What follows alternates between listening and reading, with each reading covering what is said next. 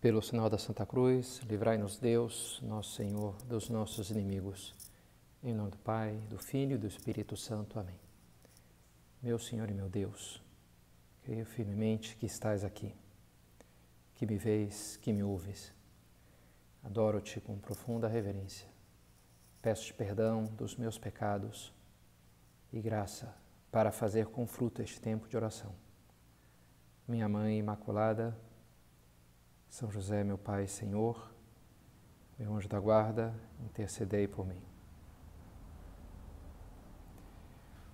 Dizia nosso Senhor: os mestres da lei e os fariseus têm autoridade para interpretar a lei de Moisés. Por isso deveis fazer observar tudo o que eles dizem, mas não imiteis suas ações, pois eles falam e não praticam. Amarram pesados fardos e os colocam nos ombros dos outros mas eles mesmos não estão dispostos a movê-los, nem sequer com um dedo. Fazem todas as suas ações só para serem vistos pelos outros. É um drama humano presente na vida de cada um de nós essa distância entre o ideal e o concreto, entre as nossas ideias e as nossas ações, entre a teoria e a prática. São dois âmbitos duas esferas que muitas vezes colidem, que muitas vezes não estão em harmonia. Por quê? Porque muitas vezes talvez saibamos o que fazer, o que é o certo, o que eu deveria agora, que é estudar, que é dizer a verdade, que é corrigir essa pessoa, mas depois aquilo me custa. Eu sei que isso aqui é o certo, que é o que, mas não estou com vontade de fazer isso, ou tenho medo do sofrimento que aquilo vai me, me proporcionar ou eu tô, me sinto muito atraído a esse outro caminho aqui que me parece mais prazeroso, mais seguro. E a gente se deixa levar pela fraqueza, nas formas de, da preguiça, da covardia, da preocupação com a imagem, do comodismo. E ainda que eu sei que devo fazer uma coisa, eu faço outra. E Jesus então recrimina os fariseus e os mestres da lei por isso, porque eles falavam, inclusive, apregoavam a lei de Deus, os mandamentos do Senhor, mas a sua vida era outra coisa. E por isso diz, olha, fazei o que eles dizem, mas não o que eles fazem, não imitei o seu exemplo. Que eles falam, mas não fazem. E lendo esse evangelho, que foi desses dias, saiu há pouco, semana passada, é, me vinha à cabeça que o oposto dessa atitude é o que a gente pode encontrar na figura de São José. Se os fariseus falavam, mas não faziam, São José, ele não fala, mas faz. Em concreto, o Evangelho não traz nenhuma palavra sua, não, nenhuma frase, nada, né? Mas isso sim traz muitas ações, e ações importantes. Ele decide abandonar em sonho Nossa Senhora quando se dá conta que ela está grávida, era sua prometida, sua noiva. E o anjo lhe, lhe adverte em sonho que, que, que, aquilo é de Deus e ele pode e deve recebê-la por sua esposa. Ele acorda e assim o faz. Em Belém, o anjo lhe avisa das intenções homicidas de Herodes, que quer matar o menino Jesus. E seguindo o mandato do anjo, ele se levanta, pega o menino, Nossa Senhora, e vai para o Egito. No Egito, outra vez, um aviso em sonhos faz com que ele volte para Israel, e em concreto, um outro sonho que vá para Nazaré. E sempre é isso, né? Ele faz o que o anjo. Não é, em nenhum momento aparece bem, ele questionou, sentou para negociar. Peraí, tudo bem, eu faço isso que tu queres de mim, mas por que, que eu vou ganhar com isso? Que segurança tu me dás? Não, é fazer isso aqui? Faz. Exurgens Joseph assomno fecit sicut precepit ei angelus domini. Levantou-se do sono e fez o que o anjo tinha lhe dito para fazer.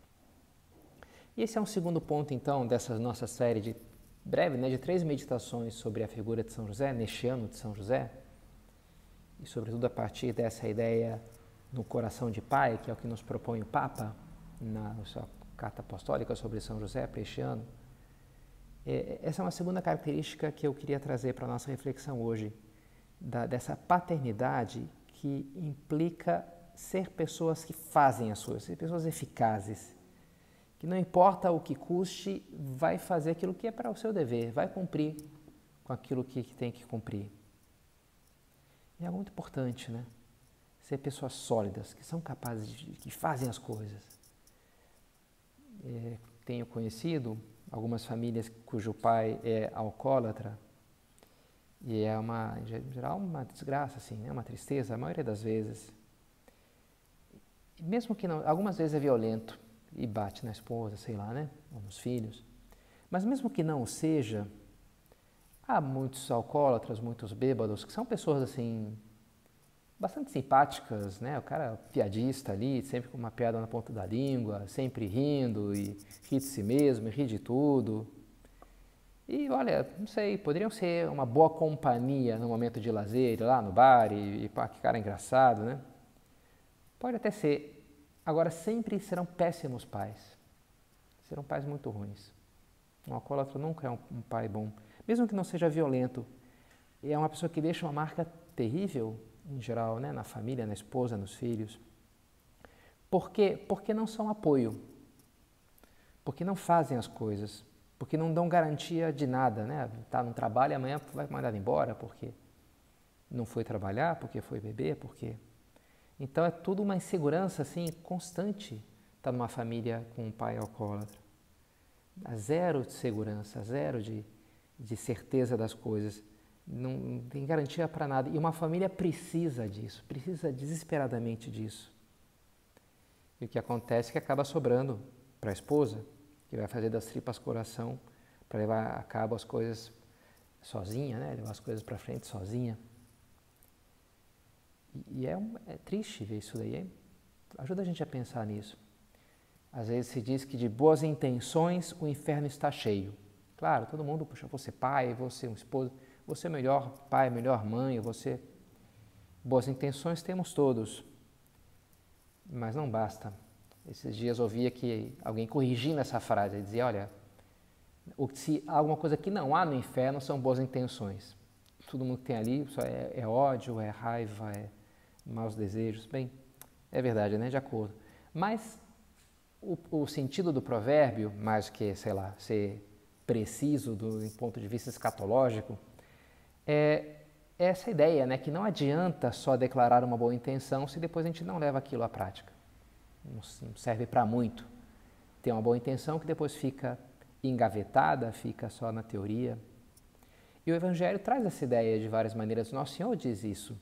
Por exemplo, aquela parábola dos dois irmãos, que o pai chama para trabalhar na vinha, e o primeiro se apresenta voluntarioso, ah, estou indo lá, mas não vai, fica lá no computador, no celular e, e deixa o pai. E o segundo diz, ah, pai, não vou, não quero, né? reage mal, nega a princípio mas depois se levanta, vai lá e se arrepende, vai lá e faz o que o pai tinha pedido. E Jesus elogia esse segundo. Ó, esse aqui é o que é o bom, né? O primeiro, só falastrão ali, falou, mas não fez. Agora o segundo, ainda que tenha reagido mal a princípio, ajudou o pai de fato, foi lá, né? Também nosso Senhor nos diz que não é aquele que diz Senhor, Senhor, quem entrará no reino dos céus, mas aquele que faz a vontade do meu Pai que está nos céus. Esse entrará. Para ir para o céu, Jesus fala isso, não basta fazer belas orações e boas declarações de propósitos, não, é as tuas ações que vão contar. Pelas obras os conhecereis. A árvore se conhece pelo fruto. Então, pelas obras que será pedido contas. Né? E a própria a vinda de Cristo ao mundo é descrita na Epístola aos Hebreus, de, declarando justamente isso. Né?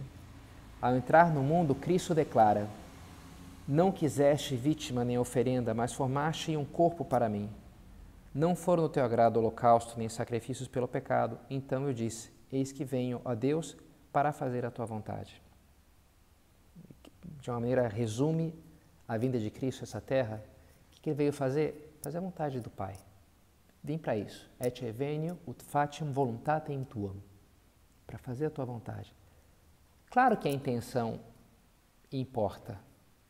Inclusive, uma, uma pessoa pode fazer uma ação que a princípio é boa, materialmente é boa, mas que formalmente acaba sendo ruim. O que significa isso?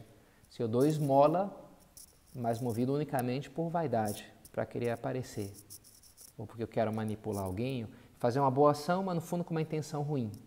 Tá? Que o conjunto da ação é ruim, porque a minha intenção foi ruim. Claro que a intenção é importante. Agora, se é preciso uma intenção boa, também é preciso uma boa ação para que a, a, a matéria concreta seja boa. para que o ato em concreto seja realmente bom.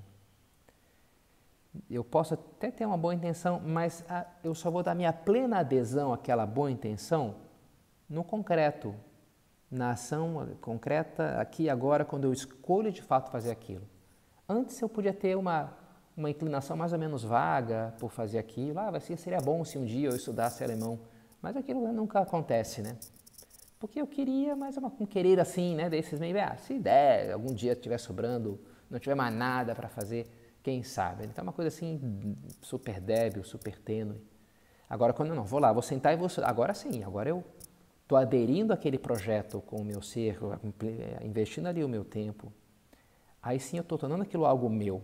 Então a boa ação precisa ir se concretizar. A intenção boa tem que se concretizar na ação concreta. Obras é que são amores. São José Maria escutou ao longo da sua vida muitas locuções. São essas frases né, que vem, que Deus a gente escuta, né? os santos escutavam várias locuções divinas. E, e ele disse que estava dando uma, um dia na missa, dando a comunhão para umas freiras de clausura. E ele, na sua devoção, estava uma época de muita de infância espiritual, de dizer coisas assim, é, audazes a Nosso Senhor, e coisas bonitas e carinhosas, e declarar o seu amor. E, e então, naquele momento, ele estava dando aquela comunhão para aquelas freiras, que eram umas mulheres muito santas, né? E ele interiormente ia dizendo: Jesus, eu te amo mais do que essa daqui. Eu te amo mais do que essa aqui também. Eu te amo mais do que qualquer um aqui, eu amo mais. Um pouco assim, né? Um pouco nesse clima de, de carinho, de declaração de amor, né? E, e Nosso Senhor, como que ele respondeu com, com uma locução. Ele escutou essa, essa frase, né? Obras é que são amores, não boas razões. Ou seja, não belas palavras. E na hora, ele disse, na hora me lembrei de várias circunstâncias da vida em que eu estava sendo pouco generoso com Deus. A gente vai ler a biografia dele, o que, é esse, esse ser pouco generoso? É que ele estava com uma gripe tremenda e tinha diminuído um pouquinho as mortificações corporais que as fazia em um volume impressionante. Mas naquela época, porque estava super gripado, estava, vamos diminuir um pouquinho aqui, porque também eu tenho que me recuperar. E essa era, é um pouco generoso, é o padrão dele, né? De pouca generosidade, né? Mas é interessante, naquilo né? lhe serviu como que, ah, tu me ama tanto assim? Ah, mas cadê na prática, né? Cadê as obras? E aquilo lhe, lhe ajudou muito, e lhe marcou muito, olha, tudo bem que eu queira declarar meu amor ao Nosso Senhor, mas depois eu tenho que fazê-lo através das minhas ações, sobretudo aí.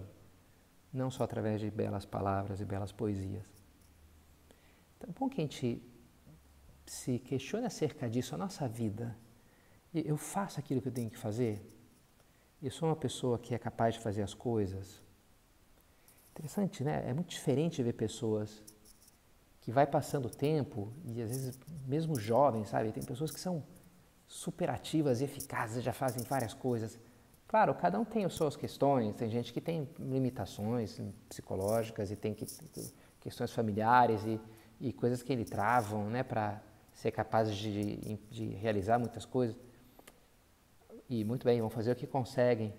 Mas seria uma pena, sabe, se fosse preguiça, por falta de, de determinação nas coisas, que fôssemos pessoas assim que bem, não produz muito, sabe? Está ali meio, bem, tudo bem, faz um curso ali, está avançando bem lentamente numa graduação, tem o seu, seu trabalho, mas que, põe do lado dessa outra pessoa aqui, que é uma máquina, né? Que é uma pessoa que está com mil projetos e está ajudando aqui na paróquia, fazendo não sei o que, aquele grupo e começou esse trabalho social e com seus amigos organiza agora uma palestra e me me balançou um pouco ver ler a vida de Dom Bosco, como era uma pessoa que se complicava a vida, digamos assim. Ele tinha mil coisas e arranjava mais coisa para fazer.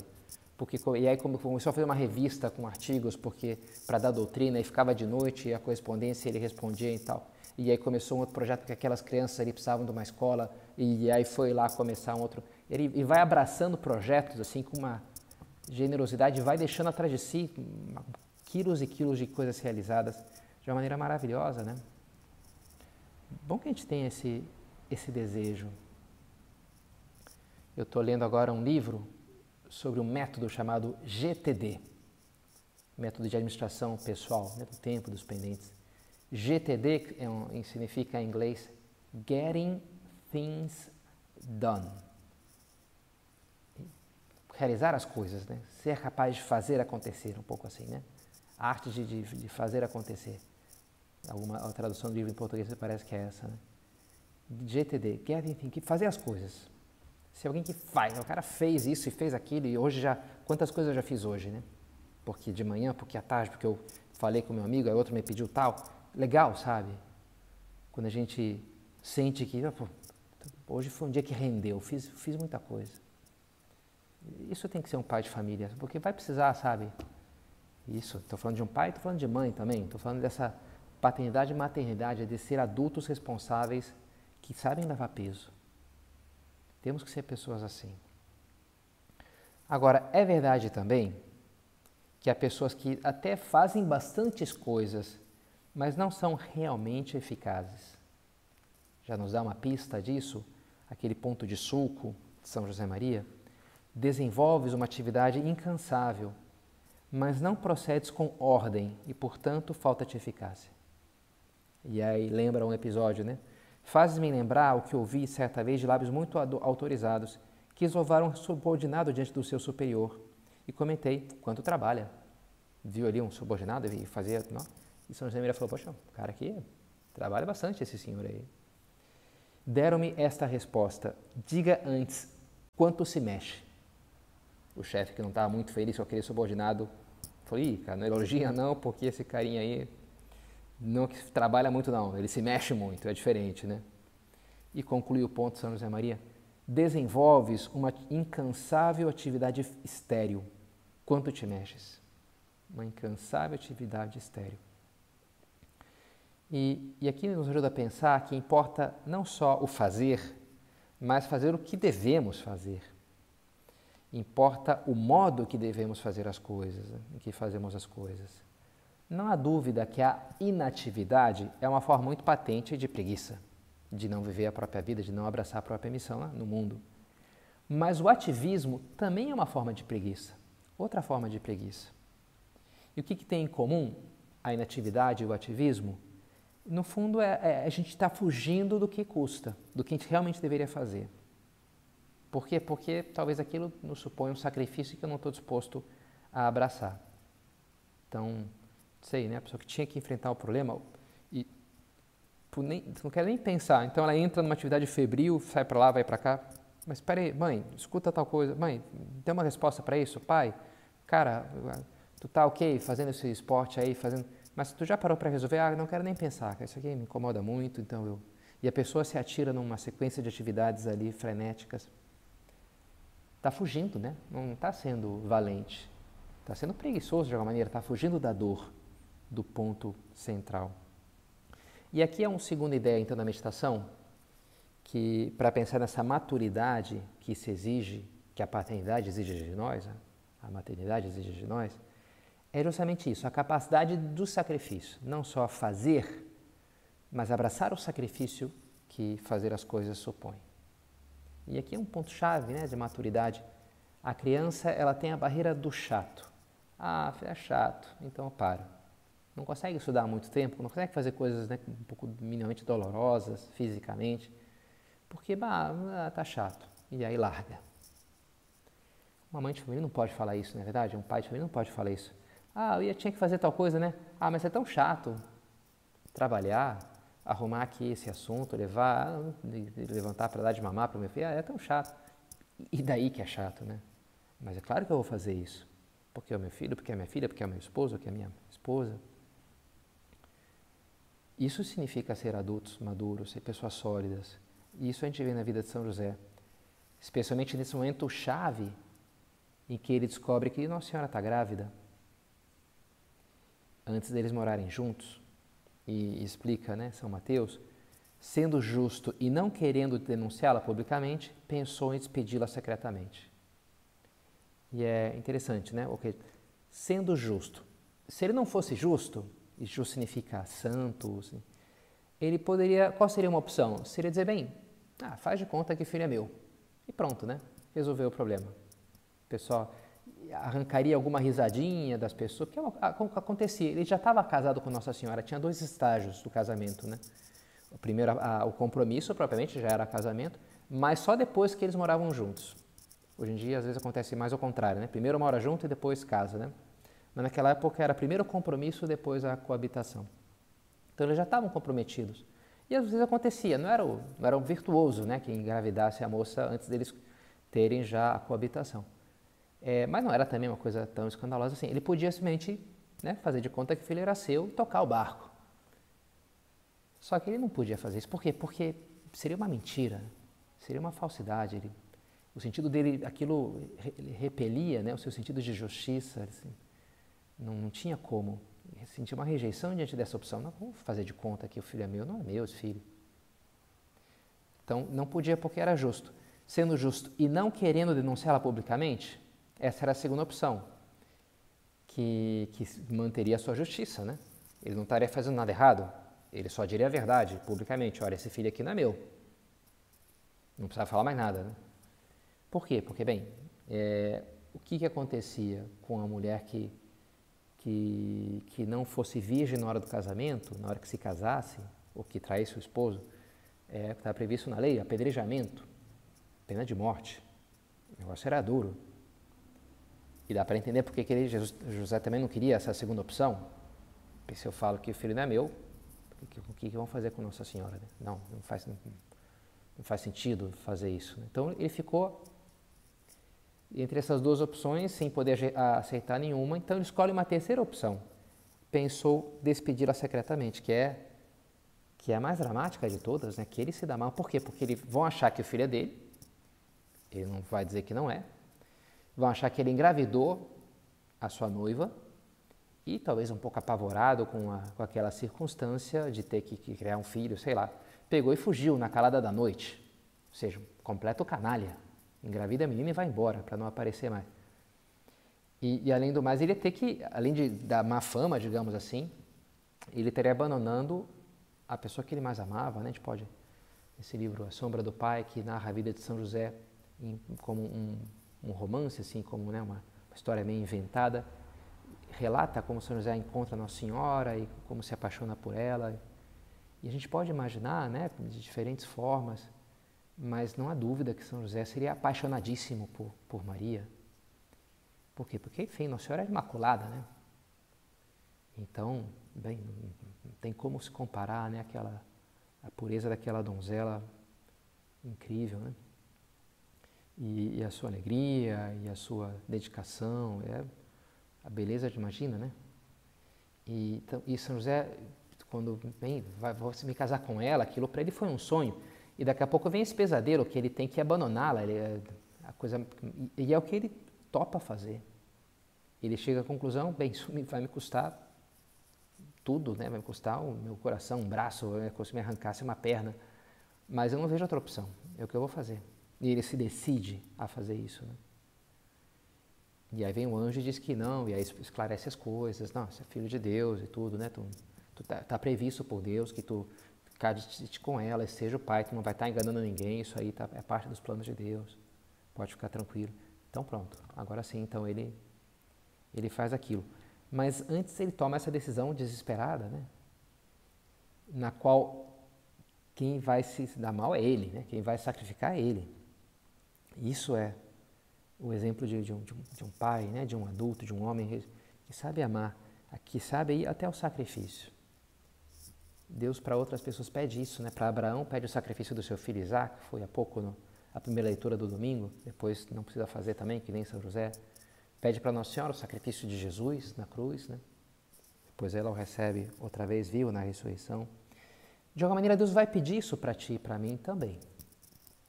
A vida vai nos pedir capacidade de sacrifício. O amor vai nos pedir isso. A gente tem que ser capaz disso. Recebemos muitos talentos de Deus para realizar muitas coisas na vida, mas temos a tendência a esquecer que essas coisas vêm de Deus e achar que aquilo veio de nós mesmos.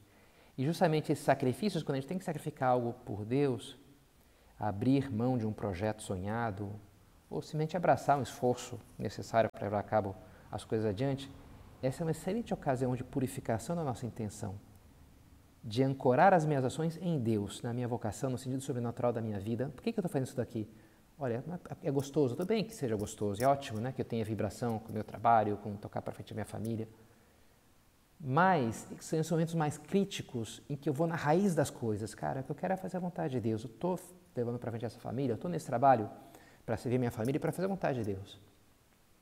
Então, se a vontade de Deus é que, eu, que a empresa tenha falido agora, que eu tenha essa doença, que a gente tenha que se mudar, perfeito, né? Eu tinha gosto, vai me custar? Beleza, pode ser. Mas o importante é fazer a vontade de Deus, ainda que custe. E isso a gente vê na vida de São José essa disposição da entrega e do sacrifício. Se ele recebe, é dotado de, uma, de, de poder, desses talentos que a gente falava, dessa autoridade, é para realizar a sua missão. Tu lhe porás o nome de Jesus. Ele vai usar isso para servir, não para ser servido. Sim, comenta o Papa na Patris Corde, né, esse documento sobre São José, usa da autoridade legal que detinha sobre a Sagrada Família para lhe fazer um dom, dom total de si mesmo. Tudo que ele recebe de Deus é para entregar. Talvez quando a gente for, fosse pequeno, a gente sonhasse né, em ser grande, fortes, e ter dinheiro e poder fazer isso e aquilo, e não ter mais as restrições de idade. Um pouco, não sei, pelo pela sentido de liberdade, ah, vou poder fazer isso, vou poder fazer aquilo.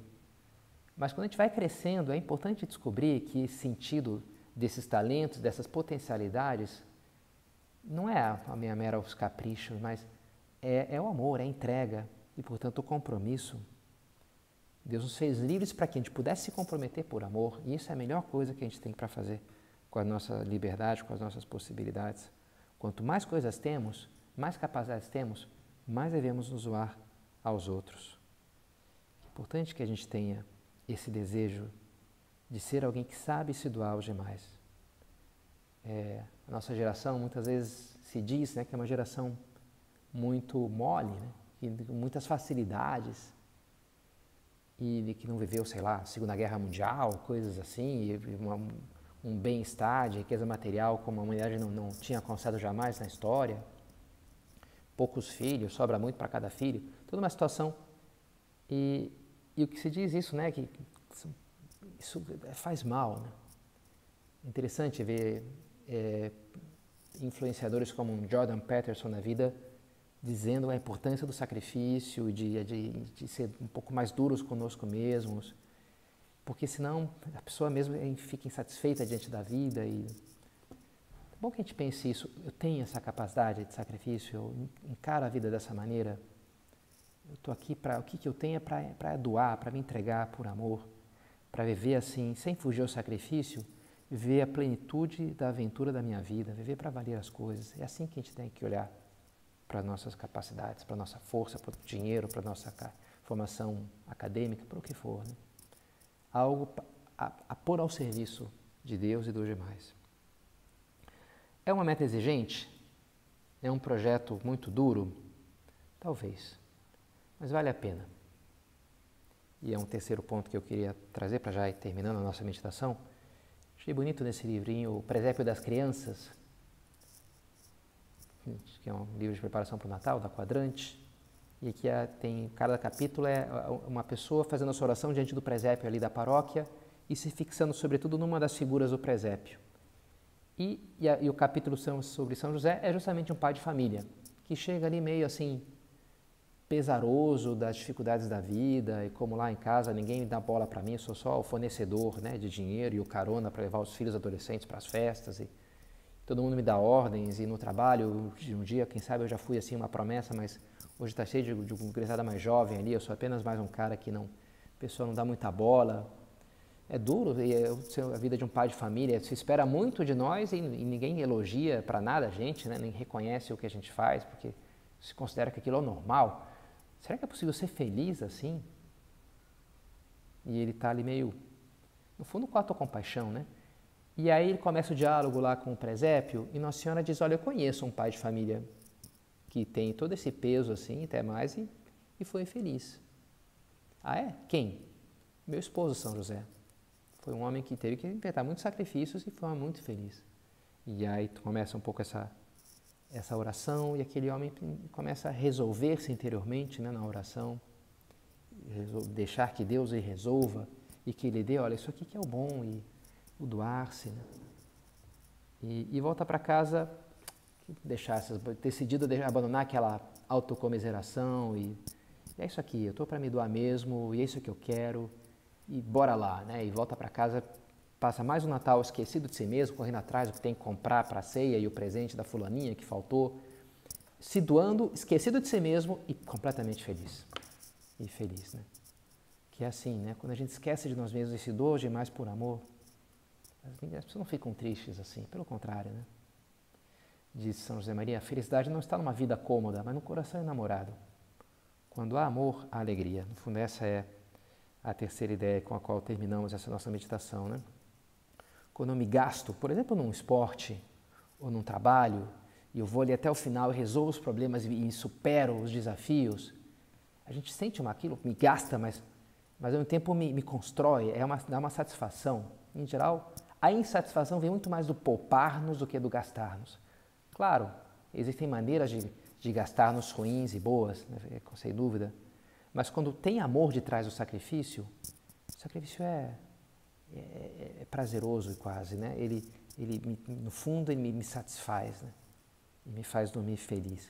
Quem buscar salvar a sua vida vai perdê-la, diz o Evangelho, né? Que ficar se protegendo de, hum, esse aí, eu preciso ser feliz, eu tenho que pensar em mim, ninguém vai pensar em mim se eu não penso em mim, eu tenho que me poupar. Quem buscar a sua vida vai perdê-la. Mas quem perder a sua vida por amor, por amor a mim, do Evangelho, vai encontrá-la, vai salvá-la. Quando estou disposto a doar, a morrer, a me gastar, aí sim, vale a pena, aí sim a vida começa. Essa é a lição de São José, né? da alegria né? do, do que vem com o sacrifício por amor a terceira ideia para a gente terminar. Et antila domini, fiat mi secundum verbum tum.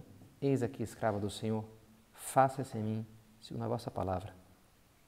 Dizia Nossa Senhora no seu encontro com o anjo, né, com seu, seu encontro com Gabriel, que lhe anuncia, a anunciação, que ela será a mãe do Messias. Nela vemos essa filha sempre disponível para fazer a vontade de seu pai, essa esposa dócil também para se deixar guiar pelo seu marido, para São José, para lá e para cá, para o Egito, para voltar.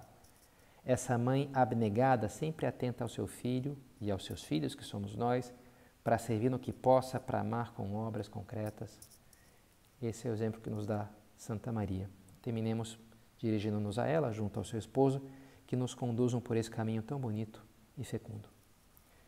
Dou-te graças, meu Deus, pelos bons propósitos, afetos e inspirações que me comunicaste nessa meditação. Peço-te ajuda para os pôr em prática. Minha Mãe Imaculada, São José, meu Pai Senhor, meu anjo da guarda, intercedei por mim.